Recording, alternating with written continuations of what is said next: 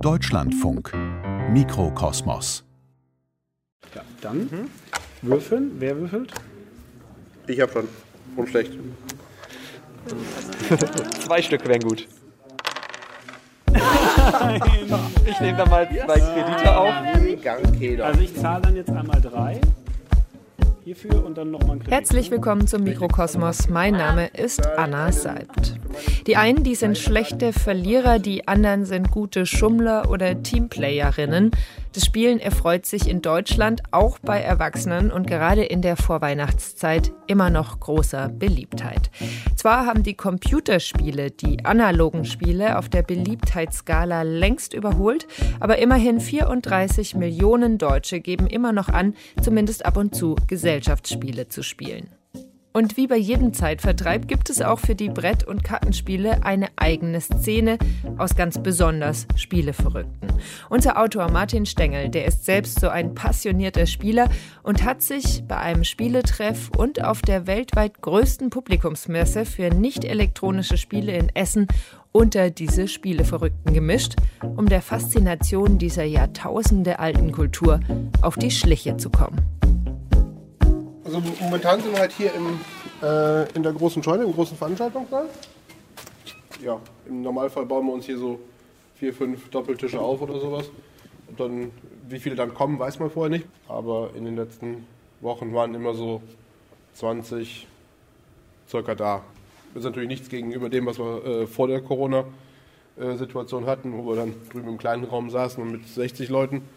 Ähm, das ist Und, so. ja, und, aber wie, viel, wie viele Mitglieder hat denn der Verein insgesamt eigentlich in Köln? In Köln, ich habe es nicht genau im Ja. Kopf, aber es müssten etwa um die 200 sein. 200, guck mal an. Ich glaube sogar mehr. Okay. Wie ist denn bei dir so der Zugang zu, zu Brettspielen? Ähm, das ist gekommen, als ich und mein Bruder klein waren. Ich muss mal gerade die Tür aufmachen, Ja. die Kollegen hier reinkommen können. Ähm, der sehr viele Spiele hatte und der uns dann auch dazu animiert hat, äh, mitzuspielen. Und hat dann immer so für, ich sag mal, zweimal im Jahr oder sowas aus seiner Sammlung dann ein Spiel rausgesucht und bei mir ist das kleben geblieben. Hallo mal. Hallo. Bei dir brauche ich jetzt kein äh, G zu kontrollieren, das kenne ich schon. ja, wenn jetzt mehr Leute da sind, machen wir erst Tische, ne? Wie jeden Mittwochabend treffen sich die Mitglieder des Alibaba Spieleclubs auch heute im großen Saal des Bürgerzentrums in Nippes, einem Stadtteil im Kölner Norden. Dirk Wahlenkamp begrüßt mich im blau-weiß gestreiften Polohemd mit Brille und Seitenscheitel. Er ist einer der Organisatoren der wöchentlichen Spieleabende. Einige der Stammgäste helfen beim Aufbau der Tische und Stühle und bei der Auswahl der Spiele, die aus dem Depot geholt werden. Aber wie viele Spiele hat denn eigentlich der Verein? 1800, 1800. ganzer Bestand, ich glaube ja. Aber ihr habt ja auch vor euer Lager. Genau, also wir haben halt hier unser regionales Lager mit den Neuheiten und äh, den vielgespielten. Ja. Und bei Astrid und Martin auf dem Dachboden gibt es nochmal einen Raum. Äh, groß ist der 4x4 oder 5x5, ich weiß nicht. Und der ist dann randvoll mit den ganzen Archivspielen. Also die Spiele, die tendenziell eher weniger gespielt werden. Eine ganze Wand voll Kinderspiele, äh, wo jetzt ab 19 Uhr das Klientel nicht unbedingt da ist. Über vorwärts rein hat ähm, genau, wir haben eine, eine Web-App, Ja. äh, heißt Astrid. Und da gibt es halt eine Liste über alle Spiele und wo sich diese Spiele gerade befinden.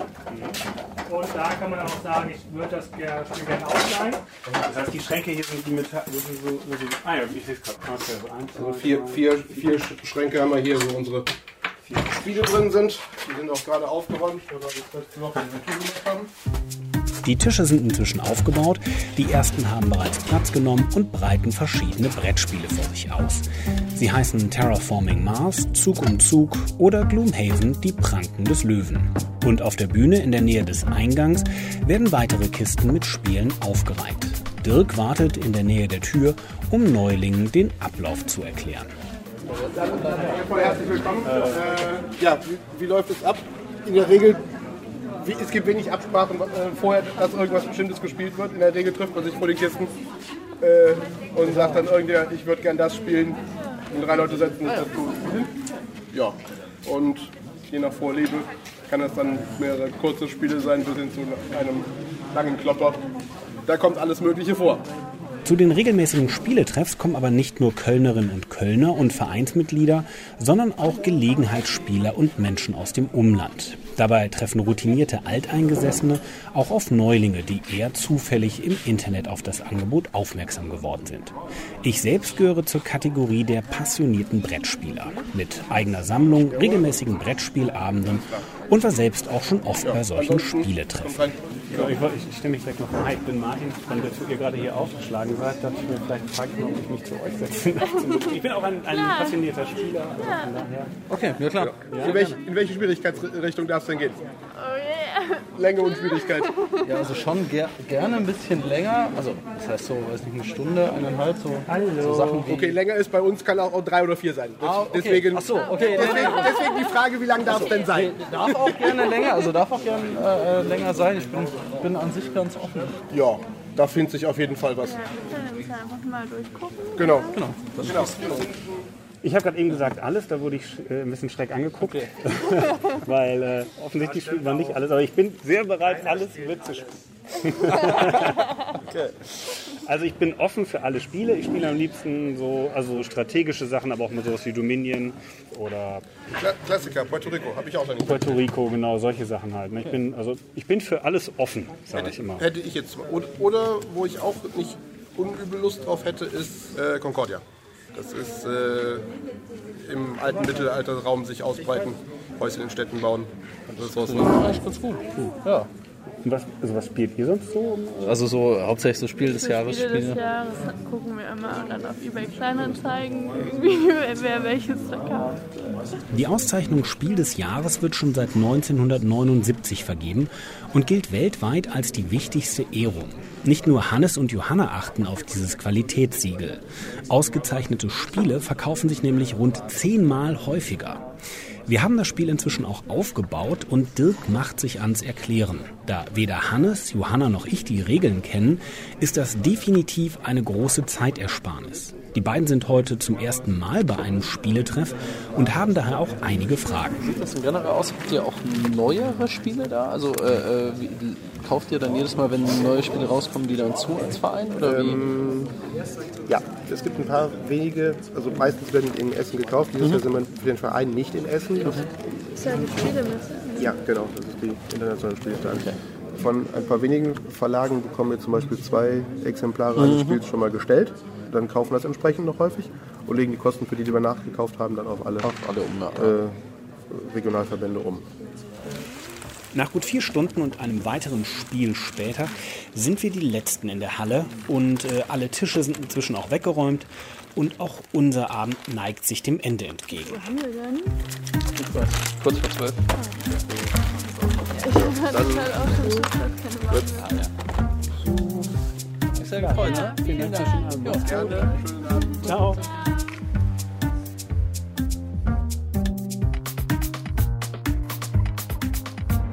Inzwischen sind rund zwei Wochen vergangen und ich bin auf der Spielemesse in Essen, der größten Publikumsveranstaltung für nicht elektronische Spiele. Denn ich bin verabredet mit Rita Model und sie ist Spieledesignerin und wird heute zwei Verlagen zwei Prototypen vorstellen, die sie neu entwickelt hat. Ja, auf geht's. So, ich bahne mir meinen Weg durch die Messehalle. Zu meiner rechten Seite sehe ich ganz viele Verkaufsstände, wo einfach discountermäßig die Spiele übereinander gestapelt sind mit Preisen dran. Und ansonsten laufe ich die ganze Zeit an Spieleständen vorbei, an denen äh, Spielergruppen von drei bis vier Leuten sitzen, die ein Gesellschaftsspiel ausprobieren wollen oder es vielleicht gerade erklärt bekommen, denn zum Teil äh, haben die Spiele natürlich auch richtig lange Regeln von weiß nicht, 50, 60 Seiten. Das kann man auf die Schnelle gar nicht begreifen. Und deswegen haben die einzelnen Verlage sogenannte Spieleerklärerinnen und Erklärer ausgebildet, die hier vor Ort die Spiele erklären.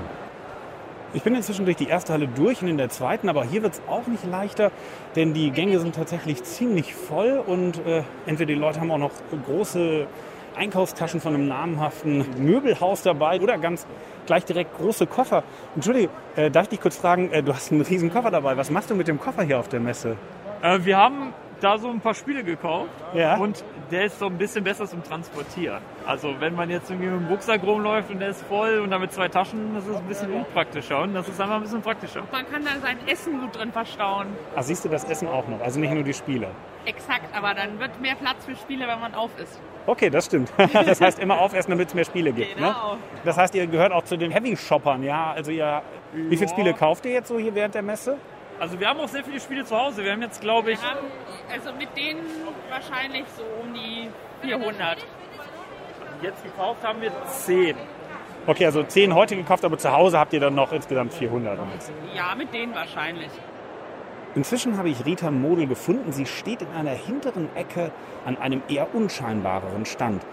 Denn sie hat mir im Vorfeld schon verraten, dass sie heute für die Spieleautorenzunft, das ist äh, einer der größten Interessensverbände für die Rechte von Spieleautorinnen und Autoren, zwei Stunden Messestandbetreuung macht. Sobald sie damit gleich durch ist, werden wir uns dann auf den Weg machen und zu einem der ersten Verlage gehen, um eines ihrer Spiele vorzustellen. sehr faszinierend, als ich in diese Branche gekommen bin. Ähm, bei, jedem, bei jedem anderen künstlerischen Buch, seien es Bücher, Musikstücke, da steht der Interpret, der Autor obendrauf. Aber Spieleautoren müssen so ein bisschen darum kämpfen, dass sie überhaupt auf der Spieleschachtel stehen. Das war für mich so ein bisschen unschlüssig. Ja. Rita ist gleich mit der Standbetreuung durch und sammelt noch ihre Sachen zusammen, bevor es dann zur Spielepräsentation geht. Dafür parkt sie mich ganz kurz am einzigen Tisch des Standes zwischen. Ein Urgestein der Ja. Brettspielszene, Tom Wernick, Aha. hat die Spiel des Jahres Jury gegründet, kennt Gott und die Welt und ähm, also wenn man, wenn man den nicht kennt, dann, dann äh, ist nicht gut. Servus, also ich heiße Tom. Ja, ich bin Martin. Hi. Okay, mach's Genau. einfacher. Also das ist wie gesagt ein Urgestein in der Ich bin einer der beiden Gründer von Spiel des Jahres und bin mittlerweile der dienstälteste Spielerezensent der Welt.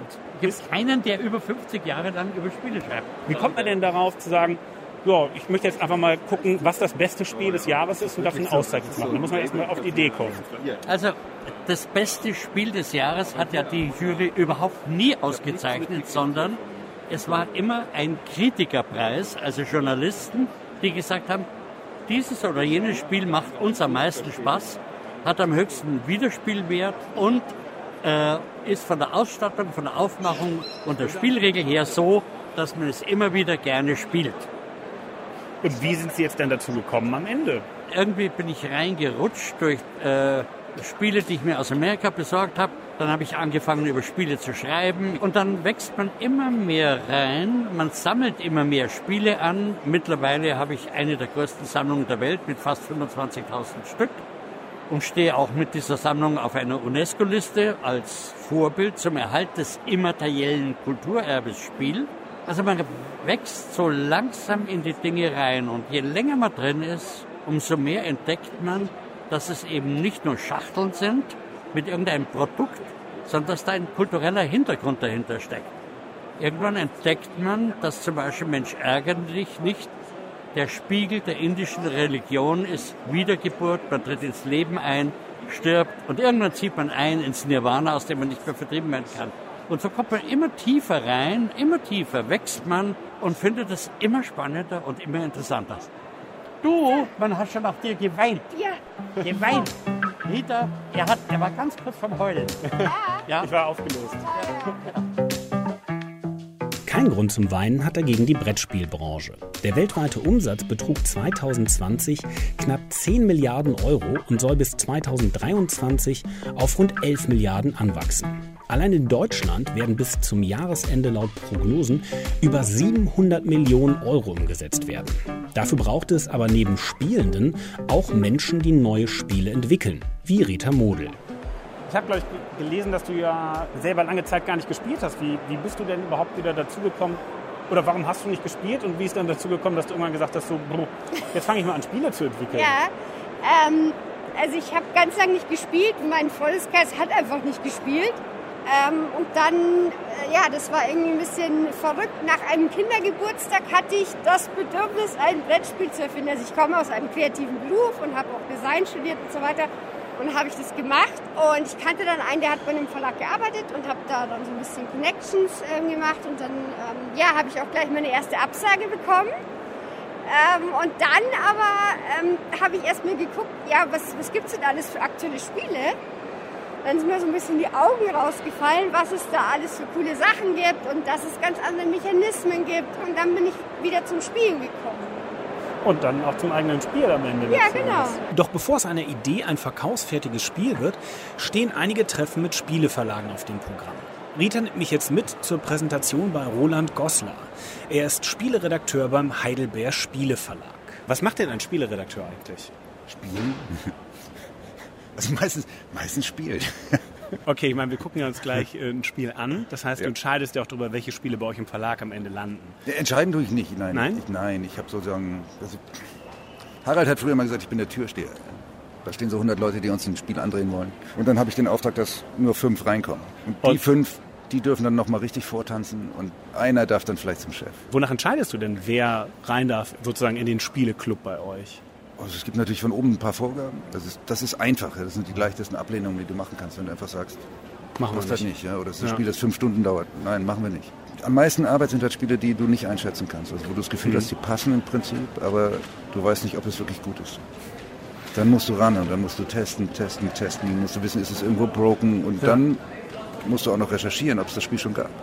Viele Autoren glauben ja, sie haben was neu erfunden, aber es ist überhaupt nicht so. Ja? Da musst du gucken, was gab es schon dem Bereich, warum war es erfolgreich, warum nicht. Was ist denn für dich so die Begeisterung? Du bist ja selber auch Spiele begeistert, schätze Ja, ich ganz einfach mal, für, für analoge Spiele aus. Was ist denn da so das Besondere, wo du sagst, so, das ist das, was dich catcht?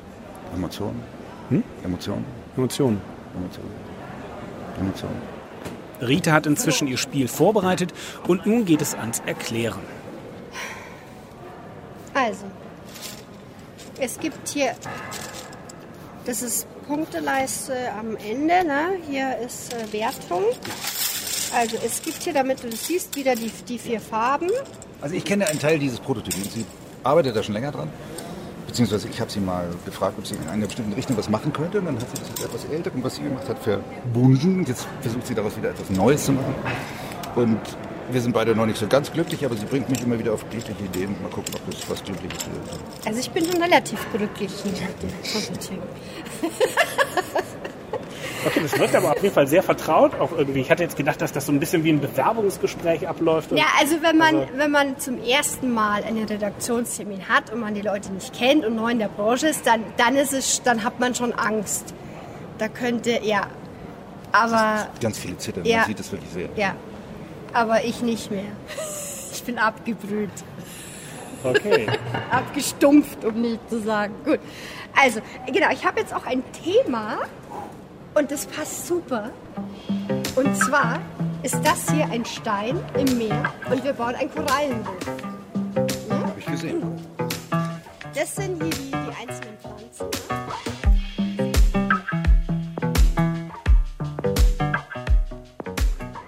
Die Präsentation hat jetzt ungefähr eine Stunde gedauert und das Spiel ist durch. Also mich packt es halt nicht. Das, dich packt es noch nicht? Was packt dich denn nicht? Das ist halt schwierig. Nein, ich, ich verstehe das, man kann solche Spiele machen, da gibt es auch. Ja, zum Beispiel die Abrechnung am Ende finde ich ein Graus. Ne? Ja. Also das ist ganz einfach. Ich mache mir jetzt Notizen. Ne? Wie findest du denn jetzt den, den Auswahlmechanismus? Der Auswahlmechanismus, das war ganz okay. Ja? Das fand ich jetzt. Und wie war das jetzt? Also so Ähm, also ich, man will natürlich immer noch so einen Termin hören, boah geil, nehmen wir. Mhm. Das kommt ungefähr nie vor. Aber man hofft immer drauf. Ähm, die Änderung, die fand ich jetzt eigentlich ganz interessant. Ähm, und die probiere ich schon aus. Und dann wird es jetzt so laufen, dass du die Änderungen, die er jetzt vorgeschlagen hat, mal ausprobierst, dann wieder Probespiele machst Genau. und dich dann wieder bei ihm melden würdest. Genau. Und das meine ich mit, mit der Vorleistung, dass du da halt viel in Vorleistung schon gehst mit, mit der Arbeit. Mhm. Ja. Ein letztes Mal durch die große Messehalle nach draußen.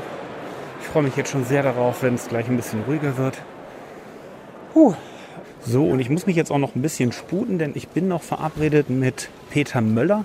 Er ist Spielerezensent aus Dänemark und ist extra für die Spiel 21 nach Essen gereist. Aber er ist nicht allein unterwegs, denn er reist zusammen mit einer Reisegruppe von rund 70 weiteren Spielbegeisterten. So, jetzt aber erstmal zum Auto und rübergedüst.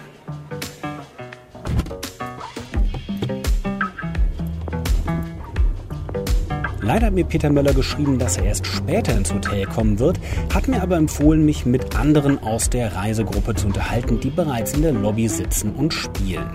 Ich habe mich jetzt auch schon einmal durchgefragt und die Reiseorganisatoren ausfindig machen können. Einer von ihnen ist Joost Hansen vom Bastard Café aus Kopenhagen. Er sitzt gerade mit anderen in der gemütlichen Lobby bei gedimmtem Licht. Alles ist im Stile der 50er Jahre gehalten und im Hintergrund flackert ein Kaminfeuer auf einem großen Flachbildfernseher. Und Joost erzählt mir, wie alles angefangen hat. The one who's not here, who is the boss, many years ago, he was living in a student dome and every Thursday night they had a board game evening, and they called it for Bastard Cafe, uh, merching games and hanging out and playing alcohol. That was apparently a bastard. Then Bo Der Gründer des Bastard Cafés, Bo Thomassen, ist schon seit seiner Studienzeit spieleverrückt gewesen und hat regelmäßig Freunde zum Spiel nach Hause eingeladen. Irgendwann waren das dann so viele, auch teils Fremde, dass er mit einem Freund die Idee hatte, ein richtiges Café zu eröffnen, das sie dann Bastard Café genannt haben. Also im Sinne von Hybrid, Mischung aus Kaffee trinken und Spielen. 2008 sind sie dann zum ersten Mal nach Essen zur Spielemesse gekommen und waren so begeistert, dass sie seitdem jedes Jahr herfahren und immer mehr Leute mitkommen. Jos sagt, dass sie letztes Mal 116 Zimmer mieten mussten, um alle überhaupt unterbringen zu können. Das war mehr als die Hälfte des gesamten Hotels voller Brettspielfans. Mich interessiert aber auch noch, ob sie nur analog oder auch digital spielen. Bastard Cafe is about analog games. Zwar spielen die meisten auch ganz gerne digitale Spiele, aber beim Bastard Café geht es doch vor allem um Brettspiele, sagt Joost. Und natürlich wird auch heute Abend noch gespielt. Joost hat das Spiel erst heute auf der Messe gekauft. Zwei Teams treten gegeneinander an. Sie müssen jeweils ein Drehbuch für den nächsten Blockbuster schreiben und den Produzenten, gespielt von Joost, von ihrer Idee überzeugen. Okay, so I think we'll just start. Yeah, that's right. All right, let's jump right in. Nach rund anderthalb Stunden ist das Spiel vorbei und wir haben einen, ich würde behaupten, eher avantgardistischen Film produziert.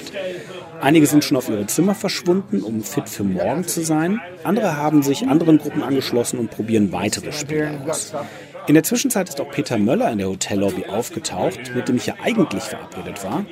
Er sitzt an einem der hinteren Tische und spielt ein recht kompliziert wirkendes Spiel, das eher aussieht wie ein Indiana Jones Film als ein Brettspiel. Uh, du betreibst ja eine Webseite, auf der du Spielerezensionen veröffentlichst. Ist das etwas, wovon du leben kannst? Davon kannst du nicht leben. Da gibt es kein Geld für, auch wenn eine Spielerezension wirklich aufwendig ist. Ich mache das aus reiner Leidenschaft. Ich habe in meiner Freizeit schon immer Brettspiele gespielt, also warum soll ich nicht anderen davon erzählen, was ich über die Spiele denke? Was macht denn für dich ein gutes Brettspiel aus? Das hängt immer von der Situation ab, in der ich ein Spiel spiele. Du kannst nicht die gleichen Maßstäbe an ein Partyspiel ansetzen wie an ein Quizspiel. Hast du denn während der Pandemie auch Online-Brettspiele gespielt, also auf Plattformen wie Tabletopia?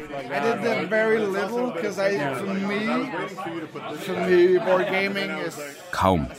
Für mich geht es beim Brettspielen darum, mit anderen Zeit zu verbringen, Quatsch zu reden und Spaß zu haben. Das geht online nicht so richtig. Das ist nicht das gleiche wie mit deinen Freunden abzuhängen. Mir geht es mehr ums soziale Miteinander. Das ist also für dich das Wichtigste? Es kommt darauf an. Manchen ist es egal, mit wem sie spielen. Die vergessen alles um sich herum. Hauptsache, sie sind gut im Spiel. Mir geht es nicht so sehr ums Gewinnen. Ich möchte vor allem Spaß haben.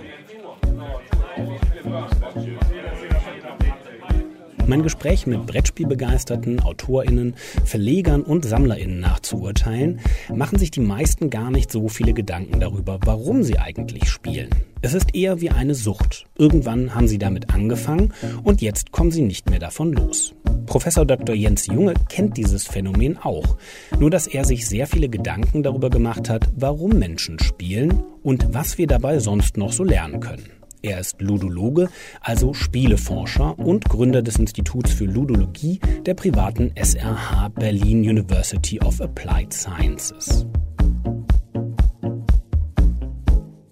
Wie halten Sie es denn beim Spielen? Eher digital mit Bits und Bytes oder lieber analog mit Würfeln und Holzfiguren? Da bin ich ein Hybridwesen und ich mag beides. Wobei mein Alter natürlich schon auch verrät, äh, ich habe mit Brettspielen natürlich angefangen und in den 80ern dann eben auch das Computerspiel lieben gelernt. Das Institut für Ludologie hat es ja schon im Namen stecken. Das leitet sich ja ab vom Homo Ludens, also vom spielenden Menschen nach Johann Huizinga. Wie blickt denn die Forschung auf den spielenden Menschen? Was ist aus Ihrer Sicht so spannend? Also ähm, das Spiel an sich ist ja ein Grundphänomen des Menschen und nicht nur des Menschen, sondern auch eben der Natur. Selbst Tiere spielen ja. Und das Spannende für uns Wissenschaftler ist halt natürlich, sich das anzugucken, welche Spielmotive gibt es, welche Spielmechaniken gibt es, äh, wie lösen wir Menschen eigentlich auch Konflikte und Probleme spielerisch. Spiele sind ein Abbild der Wirklichkeit, sind die Chance, eigentlich mit dieser Wirklichkeit in einen Dialog zu treten und das in einem abstrakten Raum, das in einem Zauberkreis, in einem Magic Circle, in dem wir mal so tun können, als ob, in dem wir fiktiv eben natürlich uns mal, ja, diese Spielregeln der Welt vornehmen, sie durchspielen, simulieren und sie adaptieren oder auch variieren können. Also das heißt, das ist ein Grundphänomen, eine Methode des Menschen, ähm, mit Konflikten und Herausforderungen umzugehen. Also wenn wir jetzt schon vom Homo Ludens sprechen, das ist ja eine Anlehnung auch an den Homo Faber als den, den schaffenden Menschen, ist das denn wirklich etwas so Konstitutives für das Menschsein, dass man da sagen kann, ja, das ist der Homo Ludens? Also hinter diesen Begrifflichkeiten steckt ja ein Menschenbild. Und ich denke, wir stecken alle in einer, äh, ja, wir als Menschheit in einer schwierigen Situation, wenn wir uns mal eben äh, die Industrialisierung angucken, den Menschheitsentwicklungsprozess angucken, da haben wir sehr viel mit dem Homo economicus zu tun gehabt oder eben, tja, der schaffende Mensch, der Homo faber. Und wir spüren plötzlich, dass wir, wenn wir doch dazu linear denken, von A nach B wollen, die Welt komplexer ist, dass sie mehrdeutiger ist, dass sie unsicherer ist und dass wir es lernen müssen, nicht nur alternativlos zu denken. Und gerade das Spiel liefert halt die Chance und die Möglichkeit, nach anderen Alternativen zu suchen, sich Optionen zu eröffnen und eben spielerisch und locker leicht und mit Vergnügen auch zu lernen. Also von daher äh, wäre das mein Plädoyer, dass der Homo Ludens doch vielleicht auch mehr in der Schule und im Studium um sich greift und wir nicht eben nur in alten starren Mustern weiterdenken. Mhm. Ich habe mich äh, in den letzten Wochen und Tagen mit äh, ganz vielen Menschen aus der Spielebranche unterhalten. Ich war auf der Spielemesse, ich habe mich mit Spielesammlern unterhalten und war immer ein bisschen auf der Suche nach der Frage, warum spielen wir denn eigentlich so gerne? Sie haben jetzt gerade ein Motiv ja schon genannt, das Vergnügen, aber da, da gibt es doch sicher mehr. Wie, was sagt die Forschung, warum spielen wir denn eigentlich? Gibt es da so einen Urdrang bei uns auch wie in der Natur? Also natürlich gibt es da einen Urdrang, wenn wir uns allein nur eben die Entwicklung eines jeden Menschen angucken, also das Individuum an sich, das lernt ja erstmal die ganze Umwelt explorativ kennen. Also das heißt, wir grabbeln alles an, wir nuckeln irgendwo dran rum, wir ja, also wir müssen doch erstmal alle Materialien kennenlernen. Und wenn wir mit der Sprache anfangen, also, dann beginnen auch die Fantasiespiele. Dass wir mit diesen Fantasiespielen uns Dinge vorstellen können, die es real nicht gibt.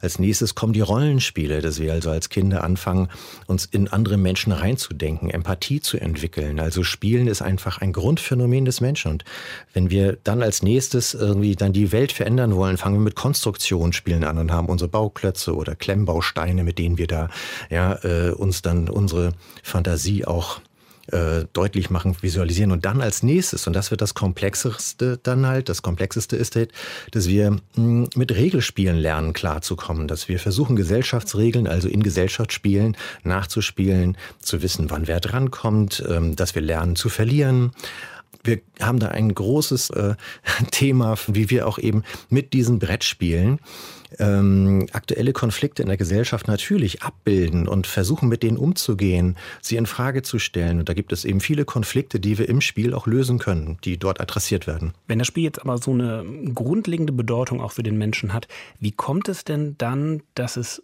oft ja abwertend genommen wird in der Sprache. Also hör mal auf mit deinen Spielchen, das ist doch ein Kinderspiel. Also irgendwie gibt es ja sehr viele Formulierungen, die so etwas halt ja schlecht darstellen lassen am Spiel. Woran liegt das denn? Ja, dass sich vielleicht der Homo economicus hier und da immer mehr durchgesetzt hat, der glaubt, dass er recht hat. Aber äh, das ist eben das Riesenproblem, dass viele Menschen heute gar nicht mehr drüber nachdenken, dass sie auch in einer Gesellschaft leben, die erfundene Ordnungen um sich herum hat, die regulative Ideen nutzt, dass wir permanent mit Fiktionen zu tun haben. Wir haben die Fiktion, dass dieses Bargeld in unserem Portemonnaie irgendwas wert sei. Wir wissen, dass dieses Papier und ja, dieses Billigmetall, dass das keinen Wert mehr hat, dass das früher mal zwar Gold Gold- oder Silbermünzen waren. Aber das ganze Geld ist einfach nur eine Fiktion. Wir tun so, als ob eben das, was wir dort sehen, einen Wert hat und haben uns ein Austauschsystem ausgedacht. In ganz vielen anderen Bereichen sehen wir, wie eben Gesellschaft spielt, sich Regeln geschaffen hat. Und wenn wir uns allein nur jetzt mal diese permanente Diskussion angucken, äh, sozusagen, wie viel Individualität gönnen wir den Menschen, wie viel Gemeinschaft brauchen wir, wie viel Verpflichtung und Verantwortung soll jeder Einzelne für die Gesellschaft übernehmen, wenn es nur um das Thema Impfen geht. Mhm. Welche Regeln wollen wir uns geben? Nach welchen Spielregeln wollen wir zusammenleben? Das ist ein permanenter Diskussionsprozess und der wird auch in Brettspielen ausgehandelt. Das heißt, Sie hatten jetzt ja gerade das Beispiel mit dem Geld. Im Spiel hat es ja einen ähnlichen Wert wie in der Realität, nämlich auch keinen, es sei denn, wir sagen, es hat diesen Wert. Ich kann mit diesem Geld im Spiel das und das machen und kann am Ende im Idealfall das Spiel auch gewinnen. Das heißt, beim Spiel ist es auch immer die Besonderheit, dass es einen Anfang und ein Ende gibt, in Form einer Simulation von der Wirklichkeit, also die, die Realität im Spiel verdichtet, klein gehalten mit Anfang, Ende? Abstrahiert und modellhaft dargestellt, genau, damit wir sie unter Kontrolle kriegen können, weil die Realität ja auch viel, viel komplexer ist. Und es hilft uns auch einfach Modelle der Welt, äh, der Welt zu bilden und sie halt in so einem Brettspiel, in einem Taktik- oder Strategiespiel abzubilden und dort halt ähm, ja das nachzuempfinden, nachzuspielen und auch zu hinterfragen, zu reflektieren. Was machen wir eigentlich? Warum machen wir es? Könnte es nicht anders gehen? Mhm. Das heißt, wir haben einen Lerneffekt bei den Spielen, aber was gibt es denn sonst noch so an, an ja, Mehrwert, den Brettspiele uns geben können? Also wir haben zum einen äh, das Fortschrittsthema, was wir so gerade auch schon ein bisschen adressiert haben, dass also der Mensch an sich Fähigkeiten sich aneignet, Fertigkeiten sich aneignet, eben Komplexität durchdringt, Muster erkennt, sich wohler fühlt, etwas unter Kontrolle kriegt.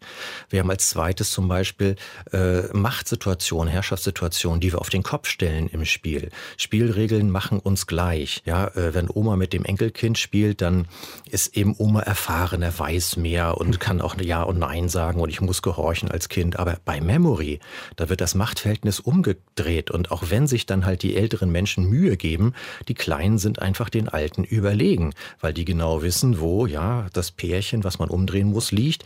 So ein unkonfiguriertes kleines junges Gehirn merkt plötzlich, dass es auch mächtig ist und auch selbst wenn sich die Alten anstrengen, man gewinnen kann. Also wir drehen Machtverhältnisse um. Wir ähm, adressieren ähm, andere Konflikte, wie zum Beispiel auch diesen Leistungskonflikt im Spiel. Also wenn Sie so sagen, Kinderkram, ja, hm, aber gerade Spiel soll uns ja entspannen, soll uns ja vielleicht eben äh, ablenken von den echten Problemen, also auch Spiel als Katharsis zu sehen, als äh, Gegenpol zu dem, was uns sonst halt quält. Wir haben das Thema der Identität. Wer bin ich? Rollenspiele tauchen ganz viel auch in Brettspielen auf, also diese Rollenkonflikte. Welche Eigenschaften gehören zu mir? Wie offen will ich sein? Wie transparent? Wie tolerant? Wie verträglich bin ich? Wie emotional stabil bin ich? All diese Dinge, die also auch mit mir und mit meiner Persönlichkeit zu tun haben, werden ja auch in so einem Spiel verhandelt. Oder ich darf im Spiel mal so sein, wie ich sonst echt nicht bin. Ich bin plötzlich ganz anders. Ich äh, darf mal rumtoben. Ich darf mal wütend sein. Sonst muss ich mich immer unter Kontrolle haben. Also Spiel ist eben da auch ein Ventil zum Beispiel. Und das hat eben mhm. auch viel mit dem Identitätskonflikt zu tun, den ich vielleicht in anderen Situationen erlebe. Ja. Und Sie beschäftigen sich ja eben mit einer ganzen Bandbreite von Spielen und Arten zu spielen. Was wäre denn das Besondere am Brettspiel aus Ihrer Perspektive? Das Besondere am Brettspiel ist ja, dass ich mit echten Menschen an einem Tisch sitze. Ähm, ja, aktuell vielleicht eher mit Familienmitgliedern und nicht mit so viel externen. Wir warten einfach, na klar, dass es wieder solche Zustände gibt wie vor der Pandemie, dass mal auch eben fremde Menschen wieder auch an einem Tisch sitzen, sich übers Spiel kennenlernen können. So, der Vorteil des Brettspiels ist es, dass ich nämlich dann den Angstschweiß auf der Stirn des Gegenübers sehe, dass ich halt Emotionen äh, sofort live wahrnehme und ganz anders wahrnehme, weil ich ja Gestik und Mimik vor mir sitzen habe, wenn ich eben mit jemandem im Wettbewerb stehe oder wenn wir gemeinsam schwitzen in einem kooperativen Spiel und versuchen, ja, und versuchen halt die Herausforderung des Spiels kooperativ zu lösen. Also wir spüren Menschen ganz anders und ähm, ja, selbst Platon hat halt gesagt, in einem Spiel lernen wir einen Menschen viel, viel besser kennen als in einem Gespräch, das über das ganze Jahr sich hinzieht. Also wir packen dort eben Charaktereigenschaften und Emotionen heraus im Spiel, die wir so im normalen, rational kontrollierten Gespräch gar nicht zutage fördern könnten. Das heißt, der soziale Aspekt beim Brettspiel steht nochmal besonders im Vordergrund, dass wir unser Gegenüber ähm, antizipieren müssen, dass wir verstehen müssen, wie er oder sie ähm, denkt und deswegen das auch in unsere eigene Strategie, unsere eigene Art zu spielen einfließen lassen können? Natürlich zum einen einmal die Empathie die Fähigkeit, sich also in die Gefühlswelt oder in die auch Gedankenwelt, äh, in die Strategien des anderen reindenken zu können, eben dort auch in eigenen Handlungsalternativen denken zu können, wie ich darauf jetzt reagiere. Also Kommunikation ist also in diesem Brettspielerlebnis viel, viel vielfältiger, als äh, wenn wir das eben nur über ein Headset eben tun und nur am digitalen Spiel teilnehmen. Natürlich gibt es auch dort Emotionen, natürlich äh, gibt es dort Multiplay-Games, aber Sie fragten ja ganz explizit nach den Vorteilen des Brettspiels und da ist es eben wirklich das Thema Sozialisation, Empathiefähigkeit und äh, das hautnahe Erleben des Mitmenschen. Ähm, wenn wir uns das jetzt mal geschichtlich anschauen, es gibt ja so ein paar Spiele, die uns prototypisch einfallen, wenn wir jemanden fragen, sag mal ein Brettspiel, dann kommt so Monopoly, Risiko, Mensch ärger dich nicht. Woran liegt es denn, dass bestimmte Spiele oder auch Siedler von Katan, dass es bestimmte Spiele gibt, die es schaffen, in so einen Prototypenstatus zu verfallen, wo man sagt, das ist ein Brettspiel? Das braucht mehrere Voraussetzungen, bis ein Spiel ein Klassiker wird. Ähm, eine Komponente, wenn wir jetzt an Schach zum Beispiel halt denken, das ist der Klassiker ja im Bereich Strategiespiel, kann man gut gewinnen, wenn man übt, wenn man trainiert, wenn man eben sich in die Gedankenwelt des anderen reindenken kann und Züge vorausdenken kann. Dann gibt es eben natürlich äh, weitere Spielmechanismen, die sich als Klassiker etabliert haben, weil sie tief in uns liegende eben äh, Fragen an die Welt, an das Leben halt mit beantworten oder Lebensgefühle damit wecken. Mhm. Ähm, Mensch, ärger dich nicht, hatten Sie angesprochen, ist ja ein Abbild letztendlich der Suche nach dem Leben nach dem Tode. Also in Indien mal entwickelt als Pachisi, hat ein britischer Kolonialherr das dann halt mit nach England genommen und ein deutscher Tourist, der Herr Schmidt, hat es dort halt mitgenommen und in Deutschland adaptiert und ja, als eben Mensch ärger dich nicht auf den Markt gebracht. Ähm, Ziel des Spiels ist es, eben im schmerzfreien Nirvana anzukommen. Wir rennen da draußen rum. Der Lebensweg, den wir da äh, zu gehen haben, ist immer schrecklich. Wir sterben, werden wiedergeboren und Spielziel ist es eben im schmerzfreien Nirvana anzukommen. So, also das heißt, ähm, viele Brettspiele haben tief in sich ähm, Botschaften, die gar nicht so in das Bewusstsein halt bei den Menschen, die sie spielen, auch eindringen, aber sie bedienen damit tiefenpsychologisch Ängste, Sorgen, Fragen an das Leben und an die Welt bei Siedler von Katan? Was wäre denn da so dieser Grundmechanismus? Ist es dieses gemeinschaftliche Aufbauen, dass man nicht wirklich Konkurrenz ist, aber trotzdem so sein eigenes kleines Reich aufbauen kann und so eine glückliche, heile Welt propagiert, obwohl man eigentlich gegeneinander spielt? Das Schöne ist ja eben in diesem Spiel, dass man auch miteinander spielen kann und dass alle wachsen. Was in diesem Spiel fehlt, sind die großen Katastrophen. Da gibt es keine Überschwemmung, kein Erdbeben, das alles wieder kaputt macht. Wir Deutschen lieben es, dass es eben immer wieder aufwärts geht, dass wir uns weiterentwickeln und dass wir vorankommen. Andere Kulturen auf diesem Planeten spielen auch anders. Also das ist ein sehr typisches und deshalb ist das sozusagen der Klassiker auch der German Games äh, der Spiele, dass wir ähm, immer gerne doch auch diese Fiktion halt haben, dass wir, wenn wir uns nur anstrengen und wenn wir ähm, eher ein bisschen links und rechts gucken, wir kommen immer nur permanent voran und alles ist gut.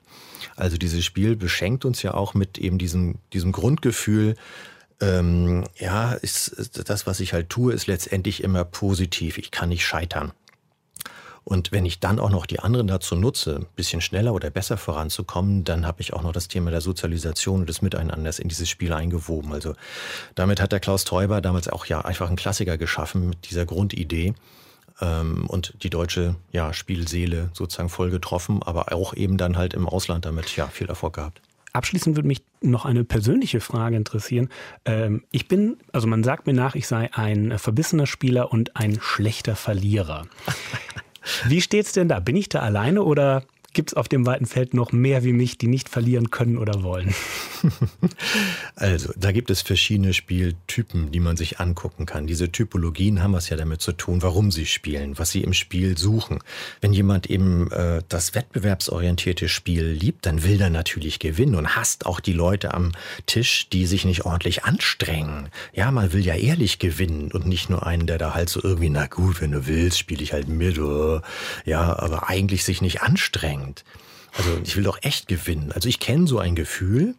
Und natürlich auch wenn dann jemand halt sagt, ach, ich kann das eigentlich nicht, das Spielen, das langweilt mich und naja, der sich dann auch noch irgendwie halt nicht so richtig anstrengt und trotzdem auf der Gewinnerstraße ist, also das ähm, ja erzeugt auch bei mir natürlich Emotionen, wenn ich doch ein Spiel halt habe, was ich unbedingt gewinnen möchte. Aber das ist tatsächlich halt so, dass man das vorher klären muss in der Spielgruppe, mit der man zu tun hat und das passende Spiel rausholen. Und vielleicht kennen Sie das ja auch inzwischen, dass es da auch eben kooperative Spiele gibt, dass man gemeinschaftlich als Gruppe, als Spieltisch gemeinsam gegen eine Herausforderung eben äh, des Brettspiels antritt, wie meinetwegen Pandemic Legacy. So eine Pandemie kann man nur gemeinsam ja, besiegen. Und das ist als Sonderspiel, Spiel des Jahres 2018 ausgezeichnet worden. Vor, weit vor der Pandemie hatte man da als eben äh, Brettspieler schon eine Ahnung davon, was passieren könnte, was man zu tun hat, wenn man dann gemeinschaftlich so eine Herausforderung packen möchte. Und also, das sind verschiedene Spieltypen.